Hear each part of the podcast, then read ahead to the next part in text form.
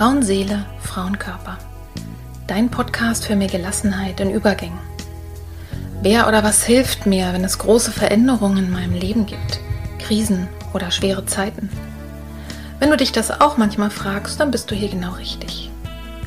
In diesem Podcast bekommst du Informationen und Impulse, um zu verstehen, was gerade mit dir passiert. So wirst du ruhiger und kannst dein Leben wieder in die eigenen Hände nehmen. Die Impulse hierfür bekommst du von Expertinnen oder von Frauen, die hier ihre besonderen Erfahrungen mit uns teilen. Und du bekommst sie von mir. Mein Name ist Petra Drachenberg. Ich bin tiefenpsychologische Kunsttherapeutin, Fachbegleiterin für Psychotrauma und Expertin für Frauenleben mit Praxis in Berlin.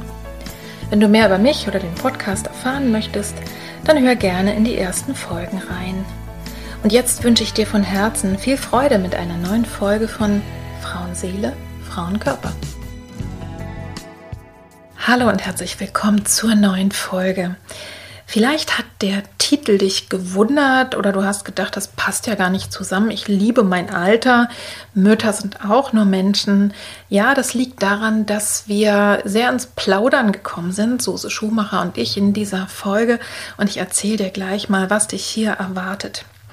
Du hörst heute den zweiten Teil des Gespräches mit Suse Schumacher aus Berlin. Suse ist systemische Coachin für positive Psychologie und Naturtherapeutin und wie sie dazu gekommen ist, denn sie hat eigentlich einen ganz anderen Beruf. Sie war mal Fernsehjournalistin und was Waldtage sind und warum Natur überhaupt gut tut, das erfährst du in der vorangehenden Folge.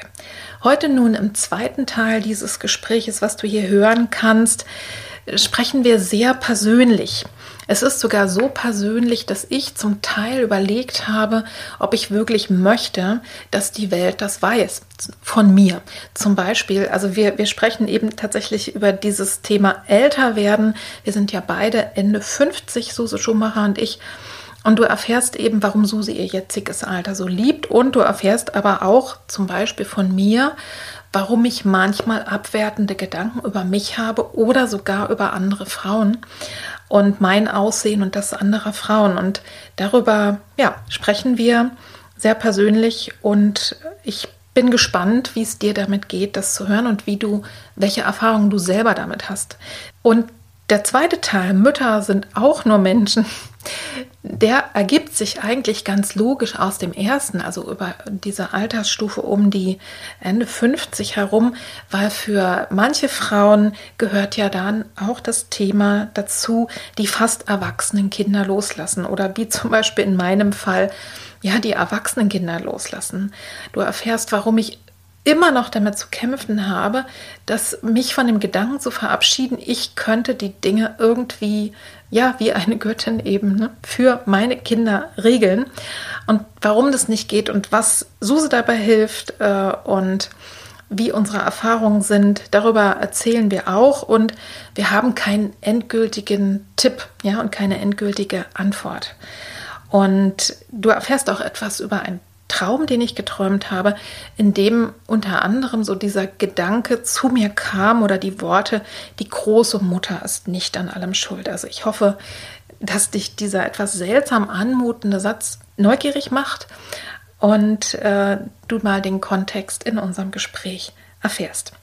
Besonders dankbar bin ich Suse dafür, dass sie uns mit reinnimmt in ihre Kindheit, die auch geprägt war von einem Vater, der eine bipolare Störung hatte.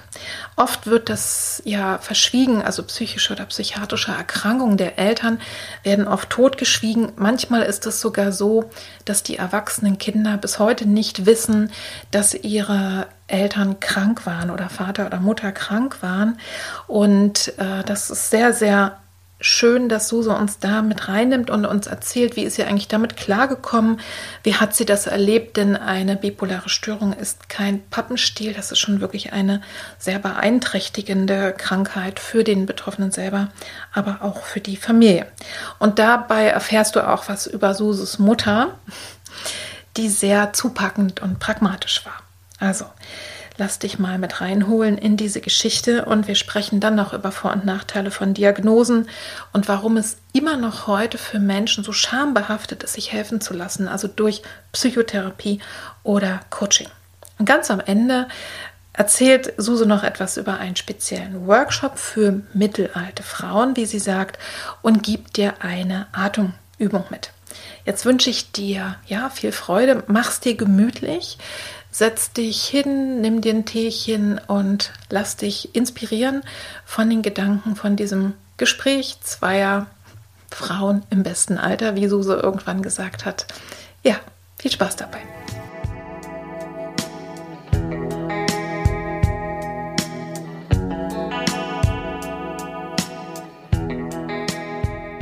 Im Vorgespräch waren wir beide ja bei unserem Jahrgang 1964 und wir sind so ein bisschen ins Schwatzen gekommen über dieses Thema älter werden als Frau oder vielleicht überhaupt älter werden. Und du hast dann gesagt, ich liebe mein Alter. Ja. Vielleicht magst du uns dazu ein bisschen was erzählen. Ja, äh, tatsächlich. Ich, ich habe da neulich mit jemandem auch drüber gesprochen, mit einer Ärztin. Und dann bin ich darauf gekommen, ja, hormonell verändert sich ja was. Ne? Also wenn du in die Menopause kommst. Und ich, was ich, warum ich das gesagt habe, dass ich mein Alter so liebe, ist unter anderem, dass ich mich jetzt viel emotional stabiler fühle. Mhm. Ich war früher wirklich sehr, ich, ich, will jetzt nicht sagen instabil, ich habe aber neulich tatsächlich auch gelernt von einer Psychologin, die sich mit Persönlichkeitspsychologie beschäftigt und forscht, dass Frauen instab emotional instabiler sind als Männer. Und sein müssen wahrscheinlich aus irgendeinem sinnvollen Grund. Wahrscheinlich, ja, das ja, habe ich jetzt nicht ähm, so, ja, aber die sind halt und dadurch wahrscheinlich auch näher dran an Gefühlen, nehme ich an, ne? oder dass sie mit Gefühlen Gefühle besser mitteilen können und so. Egal. Auf jeden Fall war ich auch eine sehr emotionale Person. bis, bis so, ja, bis zum Alter von 45 oder so, wo das dann mit der Menopause losging. Und jetzt stelle ich fest, und das, da, da sind wir wieder bei den Hormonen, dass ähm, Oxytocin und Östrogen und so geht ja runter. Mhm. Was aber bleibt, und das haben wir ja auch genauso wie Männer, das ist das Testosteron. Ich habe sogar gehört, dass es ansteigt. Kann sein, weiß ich jetzt nicht.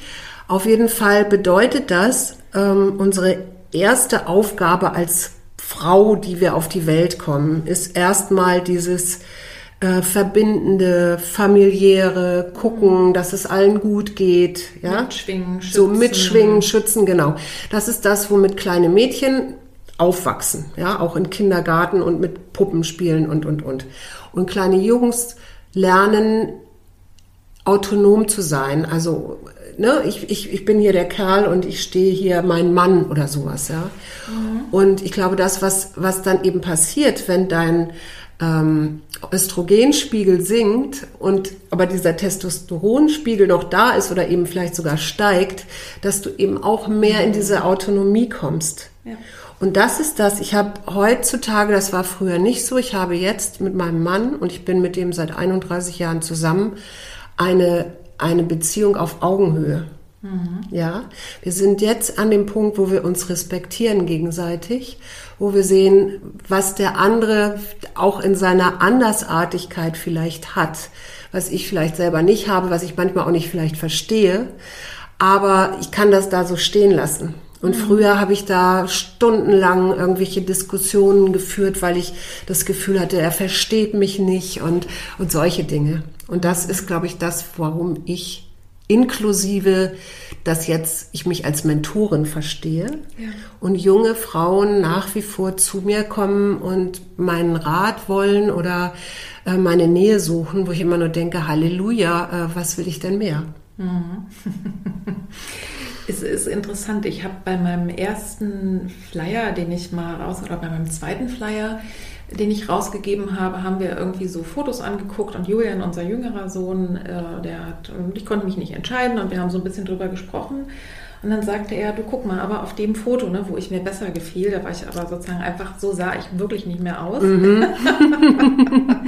da siehst du aus ja, wie ein junges Mädchen oder wie so eine ganz sympathische, ne, sozusagen, ja, aber, aber im Grunde wie ein Mädchen. Und, und auf dem Foto siehst du einfach wirklich aus wie eine gestandene Frau. Ja. Und das, äh, und man sieht, dass du schon dein Leben gelebt hast. Und ne, das ist wirklich, ähm, das, äh, das wirklich auch zu schätzen, weil ich finde, als Therapeutin ist es, also ich erlebe es zumindest so ab dem Moment, wo ich deutlich an Lebensalter gewonnen habe, mhm. dass ich erstmal schon auch wirklich nochmal anders äh, auch wahrgenommen werde und respektiert werde. Ja, stimmt.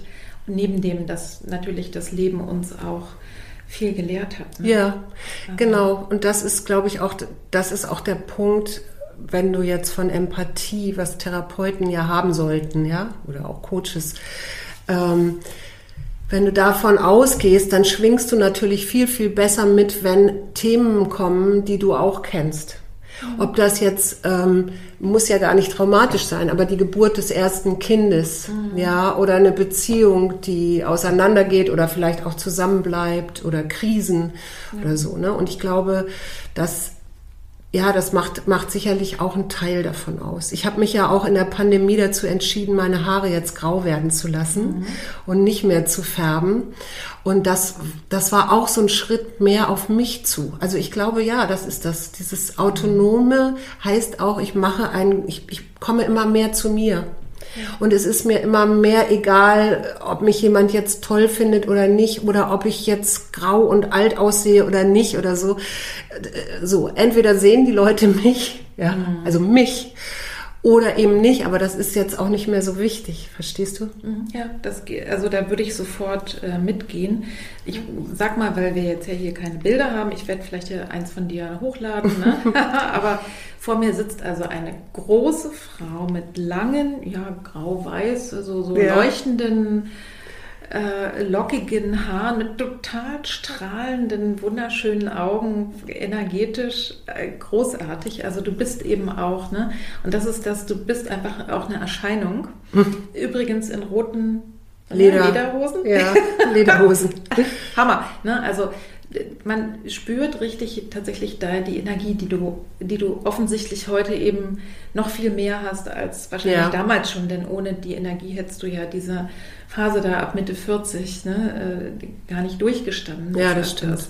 Viel, viel Kraft und wenn ich jetzt so gucke, ne, denke ich, also ich hadere tatsächlich immer mal wieder, insbesondere wenn ich so wie letztens Fotos von mir sehe von der Seite. Mhm. Auch mein Profil, jetzt mal, lassen wir mal den Körper und die Kilos ja. außen vor, sondern wirklich nur mein Profil. Ich sehe mich ja immer nur von vorne. Und dann denke ja. ich immer, oh, meine Fresse. so, da bin ich dann nicht so zufrieden, aber wenn ich das mal weglasse und mir auch vorstelle, okay, Fotos halten, frieren ja was ein, das kennst du ja auch ja. als, ne? Ja, ja. Also sozusagen, also aus deinem journalistischen und man sieht auf Fotos auch immer irgendwie häufig äh, nicht so attraktiv aus und dann sucht man halt die schönen aus. Ne? Ja, klar. Ähm, also die Leute sehen mich ja in Bewegung und so. Mhm. Das ist so das eine, aber vor allen Dingen finde ich so angenehm, dass ich jetzt wirklich weiß, was ich will. Ich kann bei fast allen Situationen im Leben auf eine Erfahrung zurückgreifen, wo ich das schon mal gepackt habe. Ja. Also es gibt, man kann ja sagen, es ist doof, dass es nicht so viel Neues gibt, aber so, ne? Und und dass ich eben auch irgendwie ausgestiegen bin aus dieser konkurrierenden, ich muss als Frau irgendwie Männern gefallen. Ja, ja, ja. Das hat so ein, das gab so einen Übergang. Ich bin trotzdem sehr gerne attraktiv, ziehe mich schön an oder schmink mich auch und finde mhm. es auch toll, einen Blick zu kriegen, freue mich auch. Mhm. Das wird automatisch weniger. Ja. Und, äh, und, und was bei mir, und ich glaube, das ist wirklich der Punkt, äh, wahrscheinlich ist bei mir Testosteron dazugekommen oder Lebenserfahrung ich grenze mich jetzt einfach wirklich viel mhm. deutlicher ab. Mhm. Nicht in jeder Situation, aber ich habe keine Angst mehr davor, mhm. Konflikte ne, auszusprechen oder einfach mal ein klares Wort zu sagen. Und ähm, das hat, hat glaube ich, wirklich auch mit, mit Hormonen auch zu tun. Ne? Mhm. Ne? Und die Männer dazu, bei denen sinkt ja der Testosteronspiegel tatsächlich. Das heißt, wir gleichen uns vielleicht auch Wahrscheinlich so ein bisschen an. an. Ja, das ist interessant. Ja. Und wie, wie erlebst du andere Frauen oder wie hast du früher andere Frauen erlebt? Hast du die auch als Konkurrenz erlebt? Gar nicht. Also ich komme ja aus Frauenbezügen. Ich habe ja Frauenzentrum mal gegründet. Mhm. Ne? Und sowohl in meinem äh, Diplompädagogikstudium waren 95 Prozent Frauen in der kunsttherapeutischen Ausbildung. Mhm. Also im Grunde genommen ähm, ist Konkurrenz, ich habe mich oder fühle mich auch heute immer noch sehr wohl unter Frauen und ich bin ja auch eben Expertin ne, für diese ja. Frauenthemen. Aber dennoch ist es so, dass ich, ähm, dass ich natürlich immer geguckt habe, oh, das ist eine attraktive Frau oder Mhm. wie ist die und mich verglichen habe. Und ich ertappe mich heute immer noch dabei. Also das Vergleichen hat wirklich, also im, im Äußeren auch aufgehört. Ich gucke heute eher mir interessante Frauen an, so wie Sose Schumacher. Dankeschön. Oder auch andere oder, oder wirklich noch ältere Frauen, wo ich denke, wow, krass, ist das toll, ne? Oder richtig alte Frauen und sage, so will ich auch mal sein. So cool will ich auch mal sein. Ähm, und warte mal, jetzt hatte ich einen Gedanken. Genau, und ich ertappe mich aber selbst heute noch dabei, dass ich genau in solchen Momenten, wenn ich mich im Profil sehe und vielleicht in einer ungünstigen Mimik, dann ziehe ich die Augen, die, die, die Mundwinkel runter, dass ich über mich selber denke, was ist da für eine alte, fette Frau? Und schlecht gelaunt auch. Und ich denke, was denkst du denn hier bitte? Mhm, deine Wie innere Kritikerin Klischees kommt dann. Mhm. sind denn da noch dabei? Und ich entdecke auch sozusagen immer noch, ich ertappe mich auch dabei, dass ich so manches Mal, ja, weiß ich auch nicht, wenn jetzt Menschen mir begegnen, interessanterweise jetzt, wo ich drüber nachdenke, auch häufiger bei Frauen, die eben irgendwie unattraktiv jetzt ne, ungepflegt sind oder eben irgendwie so verbiestert aussehen. Dass, dass es irgendwie noch so eine, manchmal so einen negativen Gedanken dazu gibt. Den stoppe ich dann meistens und denke jetzt mal halt Stopp. Ne? Das wei- weiß ich gar nicht. Und warum soll ich überhaupt darüber auch ein Urteil fällen? Ja, ja. Wen geht es überhaupt was an? Ich glaube, das ist tief, tief in uns drin. Und es ist schön, wenn wir in, wirklich in dieser Altersstufe äh, einfach mal davon loslassen und einfach unsere Kompetenz und einfach so sind, wie wir sind. Ne? Genau. Aber wirklich dieses Körper, also meine äh, Schwiegermutter ist äh, 89 und hat sich bis vor kurzem noch immer Gedanken darüber gemacht, dass sie nicht dicker werden möchte. Mhm. Jetzt macht sie sich gerade Gedanken darüber, dass sie abnimmt. Äh, also Ja. das ist, ist, äh, aber das ist wirklich krass und ich hoffe, dass man da wirklich immer mehr und mehr, dass wir das wirklich loslassen können. Aber das ist das Interessante ist da, ich mache mich auch immer noch total gerne schön, ist gar keine Frage. Und ich kriege auch gerne noch Komplimente, so, das ist auch Mhm. Ja. gar keine Frage. Aber der, der, der entscheidende Punkt ist doch, dass du dir das bewusst machst, dass du diese Gedanken Ja, hast. natürlich. Ne? Das ist ja immer so der erste Schritt daraus, eigentlich. Ja, natürlich. Das ist, dass wir uns einfach selber auf die Spur kommen. Genau. Und dass diese ganzen Abwertungen, das haben wir einfach tief gelernt. Und ich kann jetzt mal sagen, nach der, ich weiß nicht, bist du Ossi oder Wessi? Bessie. Ja, mir ist es als Ost, Ostfrau, sage ich jetzt mal, einfach Ja. so klischeehaft, ganz doll aufgefallen. Ähm, ich war 89 eben wirklich eine junge Frau. Ne? Und ich hatte mir vorher, natürlich habe ich mich auch schön gemacht und so weiter. Ne? Aber ich hab, hatte mich nicht geschminkt, weil, glaube ich, insgesamt nicht so viele Frauen, ich weiß es gar nicht ganz genau, haben sich im Osten nicht so viele Frauen geschminkt. Ich habe mir jedenfalls nicht so viel Gedanken gemacht darüber. Und ich habe richtig gemerkt, wie diese Bilderflut, die Zeitschriften, das fand ich ja auch alles toll und die Plakate und alles das. Ne? Und natürlich auch sich dann äh, ja, irgendwo zu bewegen, wo, also, wo, wo gefühlt in meiner Welt auf einmal lauter gestylte Frauen kamen. Und dann habe ich das natürlich auch ausprobiert Klar. Und, und auch genossen. Das fand ich auch schön. Aber tatsächlich habe ich erst dann angefangen, über mein Gewicht nachzudenken Mhm. und darüber nachzudenken, wie ich eigentlich aussehe. Und das finde ich schon interessant. Ja. Und dabei haben wir ja schon auch die Medien, die Westmedien gehabt. Ne? Ja, ja. Aber es hat einen Einfluss und das ist auch die Gesellschaft und das darf man sich bewusst machen. Mhm. Ja, wobei ich also auch nicht dann die typische Westfrau bin, weil ich das auch ganz lange, also ich habe wirklich so immer Freundinnen gebraucht, die mich so an die Hand genommen haben und gesagt, guck mal, da kannst du dein, du kannst deine Augen mal ein bisschen mehr betonen oder hier deine Wimpern sind doch so schön, nimm doch mal Wimperntusche oder sowas. Also ich bin da gar nicht drauf, selber drauf gekommen und ich weiß noch, als ich meine allererste Wohnung hatte und mich irgendwie umziehen wollte und da festgestellt habe vor dem Spiegel, dass ich ja eigentlich ganz tolle lange Beine habe. So. Ja. Das, das weiß ich noch wie heute, wie ich da stand mit einem, ich hatte glaube ich einen Rock angezogen und dachte, Wow, das war mir gar nicht so klar. Also Mhm. ich habe aber auch eine Mutter gehabt, die äh, wirklich auch eher so, ich würde mal sagen, burschikos oder so war. Also die, die, die jetzt nicht so großartig da den Schminkspiegel hatte oder sowas. Also ich habe das zu Hause nie so gelernt, sondern es ging immer eher so an, um anpacken und Dinge machen. Ne? Ja, dass man, das ist ja erstmal eine gute Grundlage. Ne? Das ist interessant, wenn ich jetzt so drüber nachdenke. Meine Mutter war eher so, die hat sich auch äh, eher immer schick gemacht und gestylt, eher so ein bisschen drüber. also sie war nicht unauffällig. Ähm, aber irgendwie hat es offensichtlich, vielleicht war das auch eher erstmal, dass, dass ich das, also wenn man sich von seiner Mutter abgrenzt, Ja. dass erstmal klar war, ist nicht so. Und dass ich jetzt zum Beispiel im, im Alter, das klingt so doof, aber in, in diesem Alter, in dem ich jetzt Im mittleren bin, Lebensalter. viel eher sage, ja, ich kann jetzt hier und äh, die meisten, die mich kennen, kennen mich mit, mit Rot oder mit bunten Farben oder mit, also mir macht das heute auch nicht so viel aus und ich kann mich heute auch positiv damit verbinden, weil Mhm. ihr war es nämlich in gewisser Weise auch scheißegal, was die anderen sagen.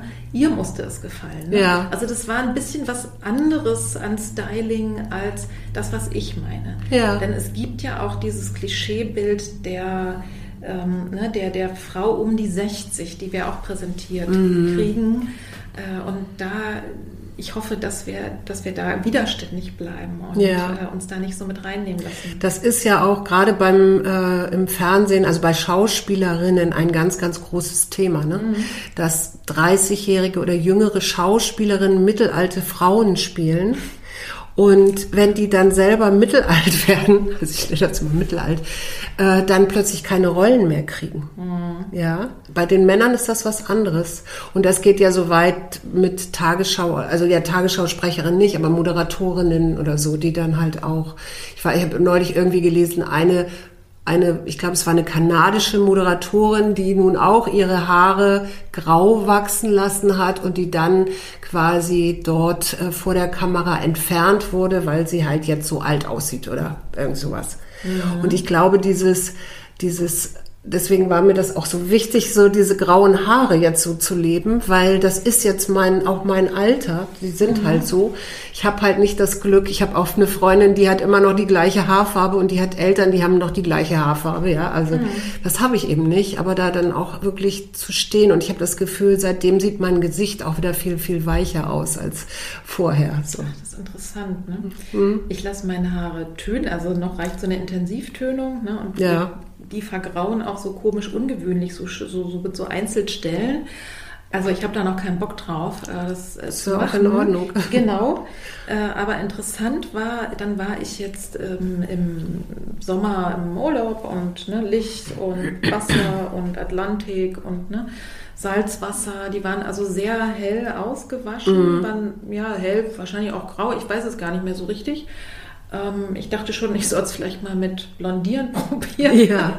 also jedenfalls gar nicht schlecht. Und dann habe ich meine übliche Tönung mir dann hinterher drauf machen lassen und dachte, oh, das ist ja krass. Also Ja. weil die natürlich auch stärker angenommen haben. Und dachte so, nee, das, wird, das war mir jetzt, also dann sah es auf einmal nicht mehr passend aus Nee, zu nee. meinem Gesicht. Äh, also ist, ich denke, man kann experimentieren und einfach ausprobieren. ne? Genau. Und jede Frau hat natürlich ihr gutes Recht, genau das so zu machen. Grüne, blaue, Ja, schwarze, absolut, rote, gelbe absolut. Haare, wurscht oder keine. Aber ne, da tatsächlich einfach sich zu fragen, was will ich denn? Und was Genau. passt zu mir? Genau. Und, dann, äh, und dann ist es auch gut. Und tatsächlich zu sagen, alt sein ist, ne, alt auszusehen, so alt auszusehen, wie ich bin, ist doch gar nicht schlimm. Sondern es ist doch okay, das ist doch toll. Ja, ich, bin- ich komme tatsächlich mehr in die Farbe, das ist jetzt das Lustige. Ne? Also, weil, weil jetzt so mit den ja, weiß-grauen Haaren oder so, dann denke ich mal, ich muss so ein, so ein gutes Gegengewicht. Also eine Freundin von mir, die sehr bunt ist, sagt immer, du musst bunt sein, dann so. Und dann, ja, Ja. jetzt komme ich eben zu roten Lederhosen und äh, grünen Mänteln und so weiter. Wer weiß, was noch alles passiert. Ne? Mhm, genau. Okay, sehr schön. Ich glaube, über das Alter könnte man auch noch viel sprechen, äh, aber lass uns mal noch zu einem Thema gehen, wo ich gerne, gerne noch mal hingucken wollte. Du hast mir im Vorgespräch auch gesagt, du hattest äh, nicht ganz so eine unbeschwerte Kindheit, weil mhm. dein Vater manisch-depressiv war. Mhm.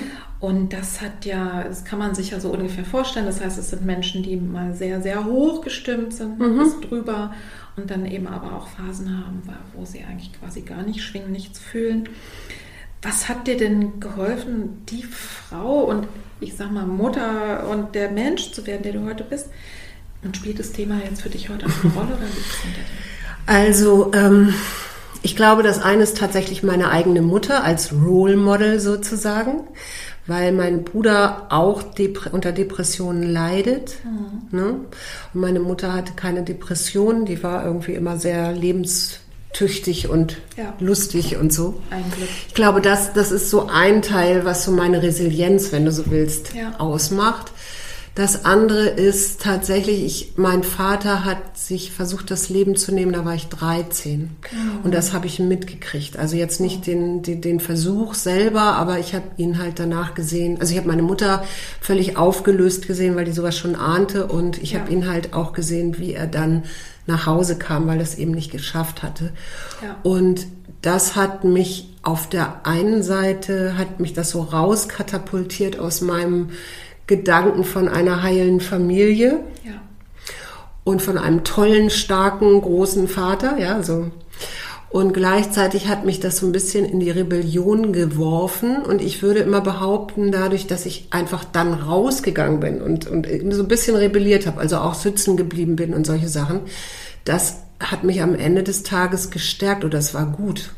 Mhm. Ja, aber dieser Moment war furchtbar, weil ich als Kind oder als ja, Jugendliche überhaupt nicht verstanden habe, warum er das gemacht hatte. Mhm. Und weil, weil ich, ich habe mir dann ja so schon fast selber die Schuld daran gegeben, ne? weil ich dachte so, ja, aber ich hätte das, hätte ich das jetzt sehen müssen und der weiß doch, dass ich ihn so lieb habe und wieso kommt er dann nicht und wieso macht er sowas und so. Ja. Dass das eine ähm, tatsächlich auch in der väterlichen Familie ein ja ein Teil ist, also immer wieder auftaucht auch. Also jetzt nicht nur bei meinem Vater damals, sondern eben auch bei Cousins oder so. Also dass diese. Ja. Es hat ja einfach einen großen erblichen Faktor, bipolare Störungen, das weiß Genau, jeder, ne? ja, ja, genau. Mhm. Und ähm, ja, und ich habe dann, wie gesagt, das eine war die Rebellion, das andere war irgendwann an den Punkt zu kommen, wo ich dann meinen Vater auch verstehen, also was, was heißt verstehen, aber wo ich ihm das so ich will auch nicht sagen verziehen habe, aber ja doch, vielleicht war es so was Verzeihendes. Also ja. mir zu verzeihen, dass ich das damals eben gar nicht, ich hätte das ja gar nicht verhindern können mit ja. 13. Und äh, ihm dann auch zu verzeihen, dass, dass er in so einer Situation war, wo er nicht anders anscheinend konnte. Ja, das so. ist ja wirklich so, ne? wenn wir ist auch ein großes Thema, äh, Suizid. Aber es ist ja wirklich so, dass die Menschen ja nicht sterben wollen, sondern sie wollen ja einfach so nicht weiterleben und ja. können nicht mehr. Und irgendwann ist man ja so im Tunnel, ja. dass eben, ne, sonst, sonst wäre nicht erklärbar, dass tatsächlich auch Mütter von kleinen Kindern in so einen Strudel reingeraten können. Ne? Ja. Man sagt, das, ne, die, und trotzdem ihre Kinder lieben, aber dann irgendwann diesen komischen Gedanken haben und der, ne, er wird sich wahrscheinlich, ne, wird keine gute Hilfe gehabt haben oder ne, sozusagen da sich nicht, manchmal kriegt man es von außen auch gar nicht mit, dass man dann glaubt, die anderen sind besser ohne mich. Mm, ne? Ja, genau. Und, äh, und das ist einfach ein super krasses äh, Thema.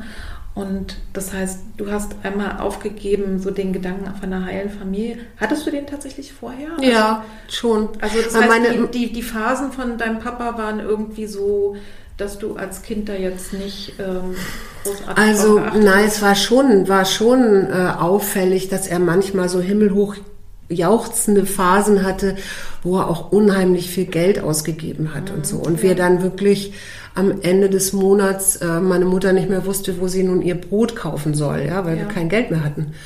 Ähm, und gleichzeitig, und dann eben auch wieder angefangen, meine Mutter hat dann auch angefangen zu arbeiten, damit es ja. irgendwie so ein regelmäßiges Gehalt gab, weil er dann auch eine Weile mal arbeitslos war und solche Dinge. Ähm, aber es war für mich immer, ich meine, er war auf der anderen Seite auch, wenn er so seine guten Phasen hatte, also ich meine jetzt nicht die, die, ähm, die Hochphasen. Hochphasen, aber so manchmal gab es ja auch so dazwischen, genau. Dann war der ein, ein wahnsinnig ähm, einfühlsamer, äh, belesener, interessierter Mann. Und ich bin zum Beispiel immer, wenn ich ein Problem hatte mit einer Freundin oder einem Freund, bin ich zu meinem Vater gegangen und habe mhm. den um Rat gefragt. Ja.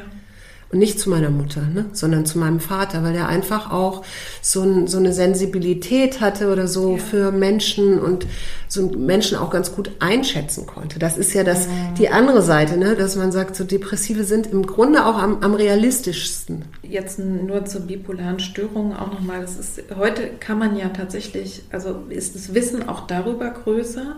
Und je eher man mitkriegt, was da los ist, also auch nochmal sozusagen als Angehöriger, ne, gerade mhm. so Sachen, ne, wo man sagt, okay, gute Laune ist schön, aber eben dann so ein Verhalten, ne, je nachdem wie stark, das, das spürt man ja auch, dass ja. es drüber ist. Und da wirklich zu gucken und sich Hilfe zu holen, da gibt es zum Beispiel auch für Angehörige Bipolares zum Beispiel. Mhm. Äh, das ist ein Verein, der von Betroffenen auch äh, mhm geleitet wird, wo man Beratung kriegen kann, die einem so, so ein bisschen mit reinholen und auch selber erzählen, wie war das denn? Äh, und, und eben, wenn man zeitig genug auch, äh, wenn ich das vielleicht selber an mir merke, ne, das ja. ist dieses, kann man ja auch mal einfach sich, kann man mal zum Arzt gehen und sagen, ist das jetzt, ne, ist das jetzt so oder äh, ist, hat es tatsächlich jetzt auch schon Krankheitswerte? Mhm. Dann kann man dann auch, wenn man medikamentös meistens dann an der Stelle gut eingestellt ist, kann man echt gut, kann man wirklich auch ein normales, gesundes Leben führen. Ja, ja, genau. Aber man muss halt zeitig, also was heißt man muss, aber es empfiehlt sich zeitig zu kommen. Und was ich jetzt aber an deiner Geschichte, warum ich das jetzt eben gefragt habe, mhm. ist auch, sich wirklich auch nochmal bewusst zu machen. Es gibt eben diese belastenden Faktoren und ich sag mal, Suizidversuch des Vaters, das ist der Hammer und da hast du sicherlich viel schon dran gearbeitet, ne? Mhm. ehe du dahin kommen konntest, ja. zu sagen, ich konnte da gar nichts machen, weil das ist die klassische Frage. Ja, natürlich. Ja, natürlich der Versuch, ne, etwas nicht Kontrollierbares zu kontrollieren und, äh, und äh, auch ihm verziehen, weil du vielleicht Mitgefühl hattest, dass er keinen anderen Weg gesehen hat. Mhm. Ne? Es ist eben einfach eine Krankheit. Mhm und gleichzeitig zu verstehen, der war aber dennoch äh, an bestimmten Stellen ein guter Papa. Ja. Und das ist beides. Er hat mich super schwer enttäuscht. Ne? In, in dem, ich habe mich verlassen gefühlt oder was auch immer da war. Ne? Es hat mich rausgekickt, aber ähm, er war auch da, ne? mhm. sozusagen, weil er ist, ist ja auch Teil von mir. Es ne? ist mhm. ja immer so, wenn wir, wenn wir unsere Eltern so komplett ablehnen, äh, ist es immer auch eine Selbstverletzung. Also ja. einen Teil von sich selber wegzunehmen. Und das finde ich ganz schön, auch so dann zu sehen, ne? die Ressourcen, oft ist es wirklich so, die Kinder brauchen einfach ähm, irgendwo eine Person, die, ich will jetzt gar nicht sagen, funktioniert, weil ich glaube, deine Mutter hat nicht nur funktioniert, sondern die hatte offensichtlich trotzdem so einen Lebensmut und mm. so was mhm. Anpackendes. Und daran konntest du dich festhalten mm. in den Phasen, wo Papa halt nicht so da war. Mm. Also ja. äh, und Kinder sind wirklich super Ressourcen, die, die saugen die auf. Das kann auch eine Patentante sein. Es gibt ja auch so tolle Patenschaftsprojekte für ähm, Eltern mit psychischen und psychiatrischen mhm. Erkrankungen, also für die Kinder ähm, wo einfach dann eine Patenperson vielleicht einmal die Woche mit dem Kind irgendwas macht. Ne? Ja, ja, also, ich weiß, ein Freund von uns hat das auch gemacht ja. mit seinem Mann zusammen. Ja, super. Einer Mutter unter die Arme gegriffen, die ähm, alleinerziehend und eben auch psychisch ein bisschen ja ich, weiß gar nicht, wie man das sagen kann. Ähm, oh, das reicht ja instabil. Eingeschränkt, ne? instabil war, genau. genau. Dann die beiden Jungs, die beiden kleinen Jungs dann eben immer mal mitzunehmen und irgendwelche Ausflüge zu machen und so. Ne? Ja. Mhm. Also wichtig auf alle Fälle auch nochmal, liebe Hörerinnen, wenn ihr so, wenn ihr was auch immer im Hintergrund habt, wirklich sich bewusst zu machen, was auch da immer war an Trauma. Man kann auch da mit umgehen mhm. und ein glückliches Leben führen. Das ist nicht wie so ein Stempel und das muss mich mein Leben lang. Nee, nee, das ist genauso wie, wie auch eine Diagnose kein Stempel ist. Ne? Das, das habe ich. Ne? Mhm. Das ist das manchmal ist es sogar, manchmal ist es ist sogar eine Diagnose, eine Entlastung. Ja. Weil ich dann weiß, okay, das ist ja mein Gehirnstoffwechsel. Ne? Ja, ja. Das, ähm, das, äh, okay, das hat einen Namen. Ja, aber nicht, wenn dann eben äh, Klientinnen, die hatte ich auch schon kommen, die dann verschiedene Diagnosen haben, weil der eine Psychologe dies diagnostiziert und der andere Psychiater das und so, das ist dann. Ähm ja, und es kann natürlich auch ein Stempel und was, es kann auch was Negatives Ein auslösen. Label, ja. Ne? Genau. Mhm. Das ist immer wichtig. Ne? Du kannst sagen, eine Person hat Depression und wenn die, ne?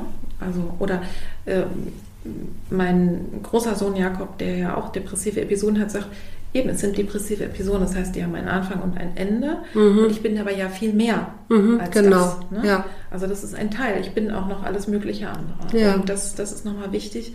Und ich bin tatsächlich super froh, dass ich hier in meiner Praxis die Klientinnen bezahlen eben selber. Mhm.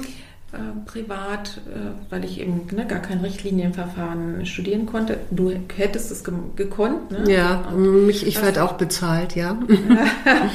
und äh, demzufolge muss ich nichts beschreiben, muss ich überhaupt keinen Stempel irgendwo raufsetzen.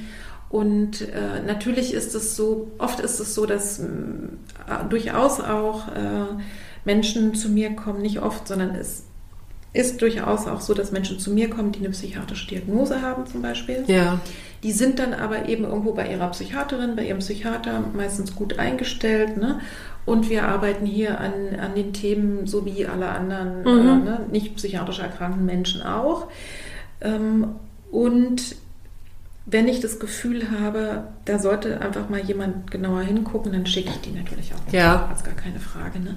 Genau. Aber ansonsten ist es eben wichtig, äh, da, also da wirklich auch, auch zu gucken, selbst da kann man ja was machen. Also ich werde demnächst eine Podcast-Folge machen mit einer jungen Mutter, die hat kurz nach der, äh, nach der Geburt des Kindes eine, eine ganz, ganz schlimme Psychose gehabt. Also wirklich, also vier, Ja. vier Monate weg vom Fenster war und ne, da, da gerne darüber sprechen möchte äh, über diese Erkrankung und eben zu sagen, man ist, ne, wenn man jetzt nicht gerade in dieser schlimmen Psychose ist, äh, ist es ein ganz normales Leben. ja, genau. Ja? genau. Und wenn ich irgendwie mir gerade, äh, weiß ich nicht, äh, die Beine gebrochen habe, bin ich auch vier Wochen im Krankenhaus oder Eben, ne? ja. Und kann nicht mein normales Leben weiterführen. Also Gott, ich, ich finde aber, Stigmatisierung. Ja, ich finde, aber Gott sei Dank ich, ist das inzwischen und auch, das sehe ich auch gerade in der jüngeren Generation, also auch von meinem großen Sohn, der ja jetzt 28 ist, äh, ein ganz neues, also ganz an, die gucken da ganz anders drauf. Und die Ja. gucken auch wirklich so,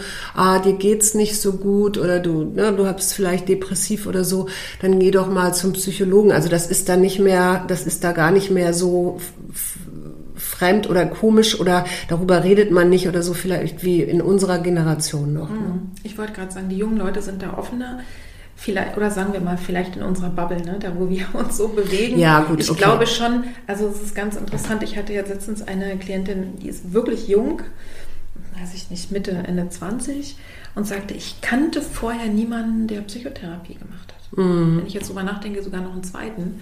Ähm, und die wurden jetzt ermutigt von anderen, die damit Erfahrung haben und sagen, geh mal und mach mal. Oder eine, ne, die kannte Mhm. halt mich. Ähm, weil es da trotzdem noch so komische Vorurteile gibt. Entweder ich bin noch nicht krank genug, also ne, ich will jetzt nicht anderen irgendeinen Platz wegnehmen, oder eben ich krieg's nicht alleine hin. Ja. Ich bin irgendwie zu doof dazu und dann, ne, ich will kein Opfer sein. Nee, nee. ich will auch nicht verrückt sein. Nee, nee, genau. Sowas. Du hast ja auch zwei Söhne, die schon, ja, also mindestens jugendlich sind oder schon dein größerer vielleicht in Richtung Erwachsen werden. Eine meiner meistgehörten Folgen im Podcast ist Kinder loslassen, wie geht das am besten? Mhm. Was sagst du dazu? Also ja, der Kleine ist ja noch bei uns, weil der jetzt gerade in diesem, also nächstes Jahr sein Abitur macht. Der Große, ähm, der hat gleich in dem Moment, wo er dann 18 wurde und dann ist er erstmal nach Neuseeland gegangen für ein paar Monate. Das ist mir irre schwer gefallen, also eben weil er auch so weit weg war.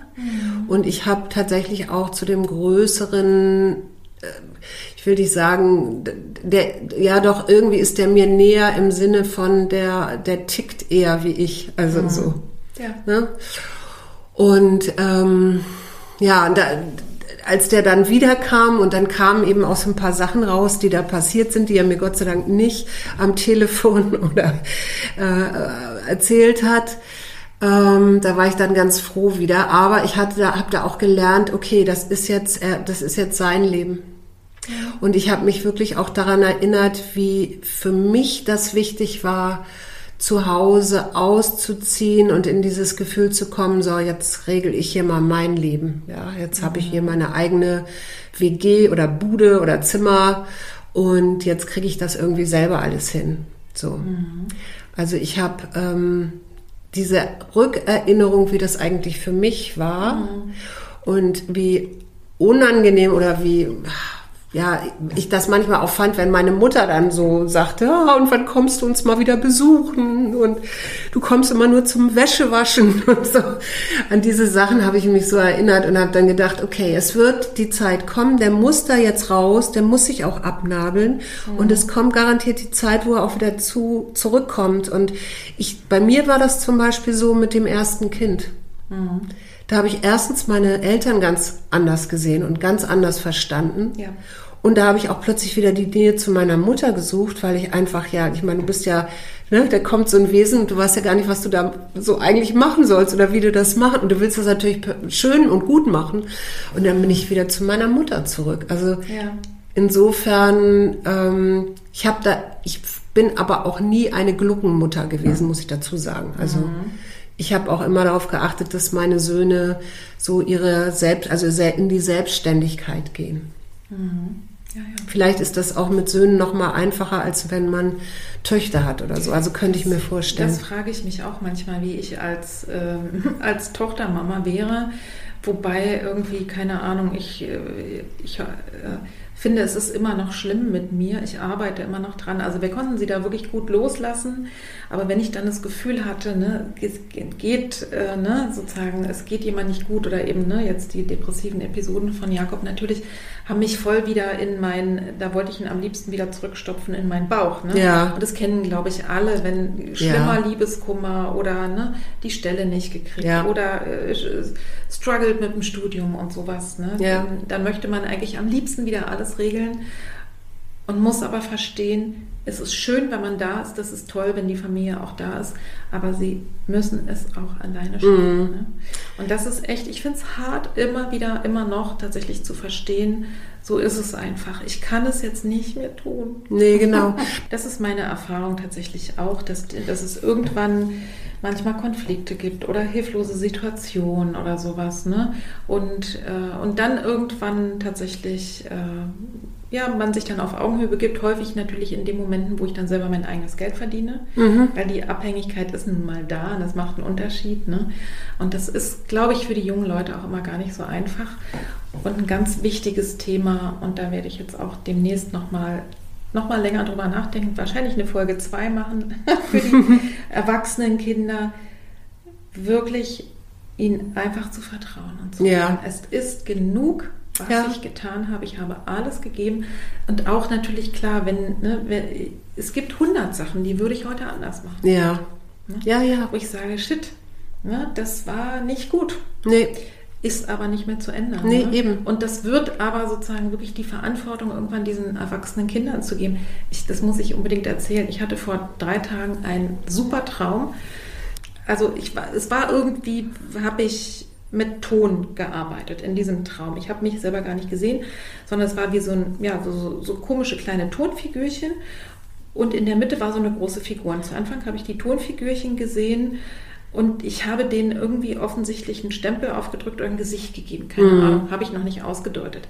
Aber dann guckte ich und sah dann in der Mitte zwischen diesen ganzen kleinen Tonfiguren eine große, füllige Frauenperson, wie so ja. eine Art Urmutter. Ja. Ich weiß gar nicht mehr ganz genau, aber die hatte garantiert große Brüste und war, war überhaupt übergroß. Ja. Und die wackelte aber so ein bisschen. Und ich habe die dann versucht ähm, zu stabilisieren, dass die da nicht auf die anderen kleinen Figürchen drauf fällt. Und dann kam mir so ein Satz, und das ist eben, ne, das kennst du bestimmt auch, man träumt alles Mögliche, aber mhm. manchmal weiß ich, das ist jetzt genau das, was ich jetzt gebraucht habe. Mhm die große Mutter ist nicht an allem schuld. Und das fand ich so mhm. Wahnsinn, weil es, also ich habe es auf zwei Ebenen verstanden. Ne? Also ich darf jetzt auch mal endlich mal loslassen und sagen, ja, ich ne, bin vielleicht, ich will immer die beste Mutter der Welt sein ähm, und kann es, kann es nicht sein, weil ich ein Mensch bin. Und ich bin halt nicht an allem schuld und schon Ja. gar nicht, was jetzt im Leben meiner Kinder passiert. Ne? Und auch nochmal sozusagen auf der übergreifenden Ebene, was, was insgesamt Mütter betrifft. Oder diese, ne? Weil ich habe immer den Eindruck, wir sind irgendwie immer trotzdem schuld und haben irgendwie, ne? permanent sind wir immer die, die Bösen. Und das, das fand ich total krass. Da sagst du was ganz, ganz Schönes, weil das ist auch etwas, was ja meine Klientinnen dann manchmal bringen. Ne? Also so habe ich ja vorhin dieses Beispiel auch gehabt, ne? mit der 90-jährigen Mutter und so. Und ich, ich habe so, der eine Satz ist, nobody is perfect. Ja, also das ist so der Gedanke, wir kommen hier auf die Welt, weil wir etwas lernen wollen, weil wir wachsen wollen, ja, weil wir über uns hinaus wachsen wollen. Und das zweite ist, dass ich dann ganz oft auch sage zu meinen, meinen Klientinnen, hör mal, wenn du jetzt deine Mutter mal so losgelöst siehst von dem, was da alles mit euch beiden war und, und der Erziehung und wie du groß geworden bist, dann schau doch einfach mal auf ihr Leben und überleg dir, ob du dieses, ob du in diesem Leben gerne gelebt hättest. Ja. Und was, was sie vielleicht auch mitgebracht hat, wieder aus, ne, so. Und dann, also diesen Abstand zu schaffen und zu sehen, das ist auch nur ein Mensch und der versucht oder die versucht es so gut wie möglich zu machen. Ja. Und wenn da so dieses Urvertrauen oder dieses, ähm, ja, diese ganz allerersten Dinge, die, wenn die da sind, dann, dann wird schon alles auch seinen Weg finden. Und die Kinder müssen halt auch wieder, weil die sind ja auch auf diese Welt gekommen, um bestimmte Erlebnisse zu haben und, und, und, und Sachen zu entdecken und eben auch darüber zu wachsen und zu lernen. Und du kannst sie nicht vor allem beschützen. Ja, das ist eben einfach eine harte Erkenntnis, aber es ist so, ne? Mütter sind auch nur Menschen. Genau. Ja. Und keine Göttinnen. Nein. Äh, in manchen Phasen, ich würde mal sagen, unter der Geburt sind wir vielleicht alle Göttinnen, aber, Ah, ja. aber so, du weißt, was ich meine. Ne? Also wirklich auch diese krasse Selbstüberschätzung. Ich ertappe mich auch da immer selber dabei, dass ich immer noch glaube, ich könnte jetzt noch irgendwas machen, ne? um das zu lösen. Um mich, um dann aber es dann nicht zu tun, mit schon alleine, wenn der Gedanke kommt, es wieder zur Seite zu legen. Und ich kenne es eben von meinen Klientinnen, die wirklich Angst haben, sie könnten ihren Kindern schaden, obwohl sie wirklich alles, alles, alles machen. Ja, also ähm, Mütter sind auch nur Menschen, ihr Lieben. Und ich würde auch sagen, die, der Kern kommt an. Und es ist wirklich, äh, es ist sehr gut, äh, mal diesen Mythos mal so ein bisschen Ja, gehen zu lassen. Definitiv. Jetzt kommen wir wirklich auf, auf meine letzten Fragen, die ich immer gerne stelle. Ja. Du hast bestimmt ein forderndes Leben. Ne? Da ist immer viel zu tun, klingt so. Ja, ist sehr abwechslungsreich, würde ich sagen. Was tust du denn, um seelisch und körperlich gesund und stabil zu bleiben? Tatsächlich, äh, also so diese üblichen Dinge wie Yoga, aber tatsächlich meditieren und ich bin viel draußen. Also ich bin einfach auch für mich alleine, dann, dann merke ich das manchmal. Ich muss jetzt einfach mal, und dann gehe ich nicht nur im Block, manchmal fahre ich dann eben auch in den Wald. Ja. Und inzwischen habe ich so für mich das Fahrradfahren entdeckt, was man ja in Berlin ganz gut machen kann. Also wenn es nicht gerade schneit und glatt ist. Und äh, fahre viel Fahrrad. So. Ja, ja. Und versuche mich auch immer mit, mit, immer mal wieder mit Menschen, also jetzt auch mit Menschen zu treffen, dass ich nicht so nur arbeite und nur mit meinen Klienten irgendwie zugange bin, äh, um, um auch mal wieder so neue Perspektiven zu kriegen oder mache Dinge, die ich vielleicht früher nicht gemacht hätte, aber inzwischen mache. Ich gehe zum Beispiel nachts wieder tanzen. Ich, ich bin raus aus diesem, ich bin dafür zu alt oder sowas, ja. Mhm, ja. Und wenn du mal so einen richtig, richtig blöden Tag hattest, was hilft immer? Mantra singen und meditieren. Ich habe mir jetzt nochmal aufgeschrieben zum Ende, dass du so mit deiner Kollegin zusammen einen speziellen Workshop für Frauen anbietest. Willst du darüber nochmal kurz was erzählen? Das ist, und wir haben tatsächlich rausgefunden, das ist mehr was so für mittelalte Frauen, also so ab, ich weiß nicht, 40. Ähm, das ist, wir arbeiten mit dem Archetyp der Kriegerin. Und Kriegerin meint nicht, wir kämpfen und haben Schwerter und solche Dinge, sondern Kriegerin meint in die Präsenz kommen, Grenzen setzen und Bedürfnisse klarkriegen. Also was sind meine Bedürfnisse? Weil Frauen ganz oft gar nicht wissen, was sie selber eigentlich wollen. Mhm. Ja? Und ähm, das machen wir in einem viertägigen Workshop mhm. in einem ganz wunderschönen Haus äh, in Polen. Das hört sich jetzt weit weg an, ist aber gar nicht so weit weg. Mhm. Und mit ganz, ganz viel Natur. Also wir machen ganz viele Sachen draußen tatsächlich auch. Mhm. Und ähm, ja, dieses, dieses dieser Frauenkreis, ja, der ist so kraftvoll, mhm. dass wir danach, jetzt haben wir am 15. Oktober, haben wir mit allen denen, die jetzt schon in diesem Workshop waren, ein ganz großes Treffen und die freuen sich alle. Mhm. Und es hat bei allen irgendwie so Klick gemacht. Also es ist total spannend, wie sich so Prozesse, wie das so Prozesse in Gang gesetzt hat. Mhm. Und ich bin jetzt sehr gespannt, was da äh, so, ja, was die so erzählen, wenn sie dann kommen. Also, wenn man jetzt, ne, jetzt haben dich ja die Zuhörerinnen auch wirklich, glaube ich, sehr gut in ziemlich vielen Facetten kennengelernt. Wer jetzt irgendwie mit dir in Kontakt kommt ja. oder mehr über dich erfahren, wie und wo geht das am besten? Also am das eine ist, man kann natürlich mich auch googeln oder so, ja. ja. Oder den Podcast hören, ne? Das ist ja mhm. ähm, auch eine Möglichkeit. Oder mich einfach an, anmailen, also mir eine E-Mail ja. schreiben oder so. Genau. Ne? Das heißt, dann werden wir einfach in die Shownotes deine E-Mail reinmachen. Und genau, oder die, die Website oder so. Dich, ja. dich anschreiben, mhm. wenn sie was auch immer wollen. Okay, ganz am Schluss. Die Frage, die ich allen auch immer stelle.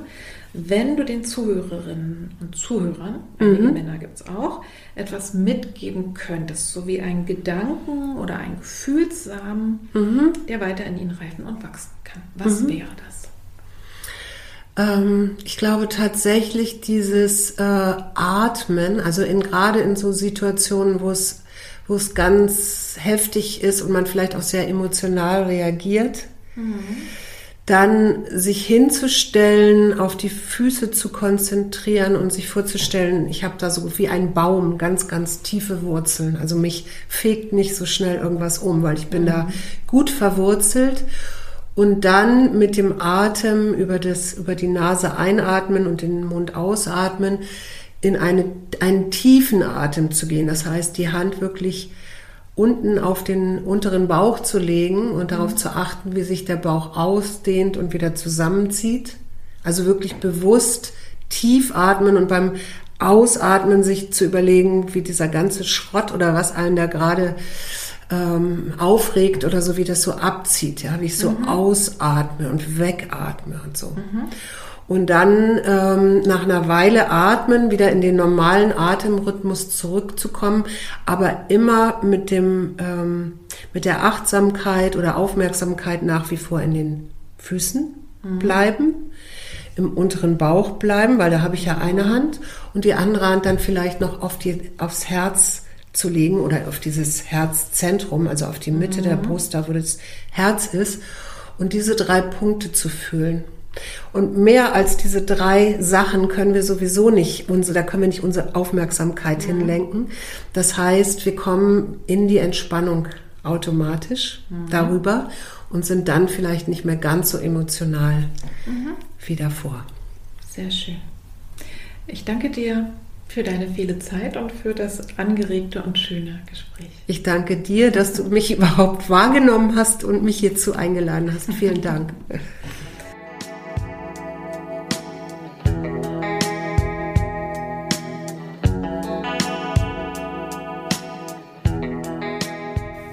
ihr Lieben, das waren knapp 45 Minuten voller Input. Also einmal ein Ritt durch ganz schön viele verschiedene Themen. Und ich hoffe sehr, du konntest für dich selber gute Impulse mitnehmen. Mir ist es nochmal wichtig, weil wir eben über bipolare Störungen gesprochen haben und auch sogar über das Thema Suizid. Suses Vater hat ja einen Suizidversuch unternommen, dass ihr in den Shownotes Infos findet zum Thema bipolare Störung und auch zum Thema Suizidprävention. Ich habe einmal die Beratungsstelle Bipolares mit reingetan. Da wirst du beraten durch Erfahrungsexpertinnen und zwar sowohl als betroffene Person als auch äh, für die Angehörigen ist das auch was. Und es gibt die Gesellschaft für bipolare Störungen, da erfährt man auch ziemlich viel Und da kannst du zum Beispiel, wenn du dir nicht sicher bist, weil du manchmal sehr hochgestimmt bist und in wechselnden Folgen dann äh, depressiv oder ne, sehr, eine sehr niedrige Stimmung hast, wenig äh, Schwingungsfähigkeit, dann kannst du dich da sicher auch informieren, ob es sinnvoll ist, äh, zum Beispiel mal zum Psychiater zu gehen. Denn es ist wirklich, wirklich gut, zeitig genug, das zu erkennen und nicht einfach nur zu denken, naja, so bin ich eben, ne, mal geht es mir gut, mal geht es mir nicht so gut. Da kann man, wenn es sehr belastend ist, äh, eben auch wirklich was machen. Und das gleiche mit dem Thema Suizid, das ist ja ein riesengroßes Tabu und es betrifft gar nicht so wenige Menschen. Und deswegen ist es mir ein persönliches Anliegen, wirklich darauf hinzuweisen, dass man sich damit befasst, wenn es dich vielleicht betrifft, dass du selber dir Gedanken machst, dann ist auf alle Fälle gut, äh, immer bei der Telefonseelsorge, da gibt es so eine erste Anlaufstelle, dich aber ansonsten eben auch zu informieren oder du machst dir Sorgen um einen Angehörigen von dir. Und da habe ich jetzt mal einmal die Deutsche Gesellschaft für Suizidprävention mit in die Shownotes getan und äh, einen Link zu Instagram. Da gibt es einen sehr interessanten Account, der heißt Suizidforschung. Und darüber hinaus habe ich einige Podcast-Folgen verlinkt zu den anderen Themen, die wir jetzt hier besprochen haben. Also einmal findest du die vorhergehende Folge, wenn dich Suse jetzt neugierig gemacht hat und du noch mehr über sie und ihren Weg erfahren möchtest. Dann ist eine Folge drin, ist mit einer der beliebtesten, nämlich Weisheit der Wechseljahre. Die habe ich vor einigen Jahren in den Podcast gestellt oder mich für einen Podcast damit befasst. Da war ich noch selber mittendrin. Also lass dich mal überraschen. Ich finde die nach wie vor sehr, sehr schön und sehr authentisch, weil ich damals eben sehr davon betroffen war. Und da gibt es auch äh, ganz gute Übungen darin. Dann findest du die Folge Kinder loslassen. Wie geht das am besten als Link? Und auch noch einmal eine Folge über, ähm, wenn jemand geht, offen reden über Suizid. Da gibt es eine Podcast-Folge. Und mit einer Kollegin, du musst da nicht alleine durch, Hilfe für Angehörige psychisch kranker Menschen. Da findest du den Link auch. Und ganz am Schluss habe ich noch einmal den Link zur Folge hineingetan. Lerne den Garten deiner Weiblichkeit kennen. Warum?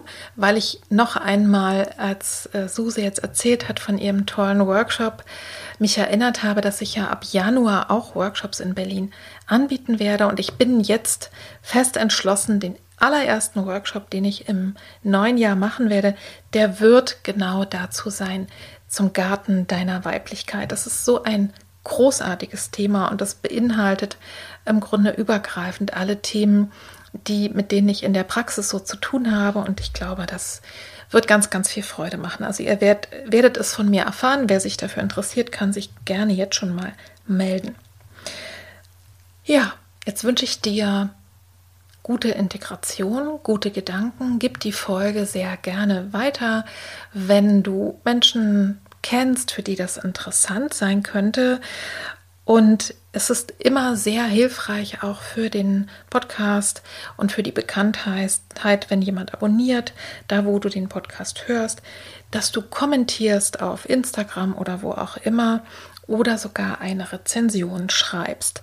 Denn das trägt dazu bei, dass viele andere den Podcast auch finden können. Ich wünsche dir jetzt gute Tage, schöne Herbsttage. Lass es dir recht gut gehen und wenn es dir nicht gut geht, denk daran, es wird wieder besser. Es gibt immer Wege, es gibt kleine Schritte, die dazu führen, dass es morgen oder übermorgen schon anders aussieht als heute. Liebe Grüße, deine Petra. Tschüss.